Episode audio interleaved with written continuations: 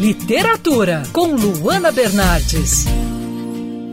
Eve Drake era infeliz no casamento e estava pronta para deixar tudo para trás quando recebeu a notícia da morte do marido. E no lugar do luto, a personagem desse livro começa a lutar contra a culpa. Sentimento que guarda para si, já que toda a cidade sempre acreditou que o casal era feliz.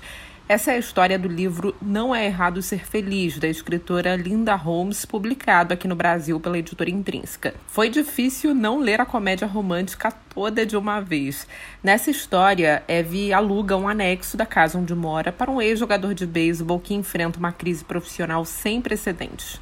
Os dois não são nada parecidos. Ela, moradora de uma cidade pequena, teve um único namorado na vida e agora é viúva. Ele, famoso morador da badalada Nova York e cheio de ex-namoradas.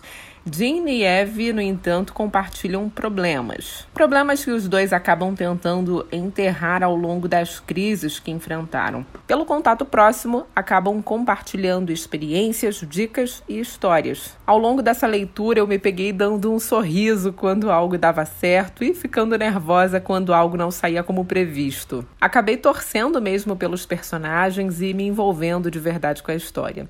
Achei a leitura leve, com drama, mas também com humor e, claro, romance.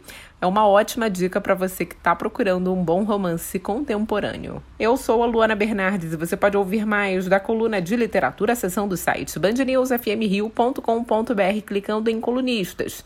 Você também pode acompanhar as minhas leituras pelo Instagram Bernardes Luana, Luana com dois N's.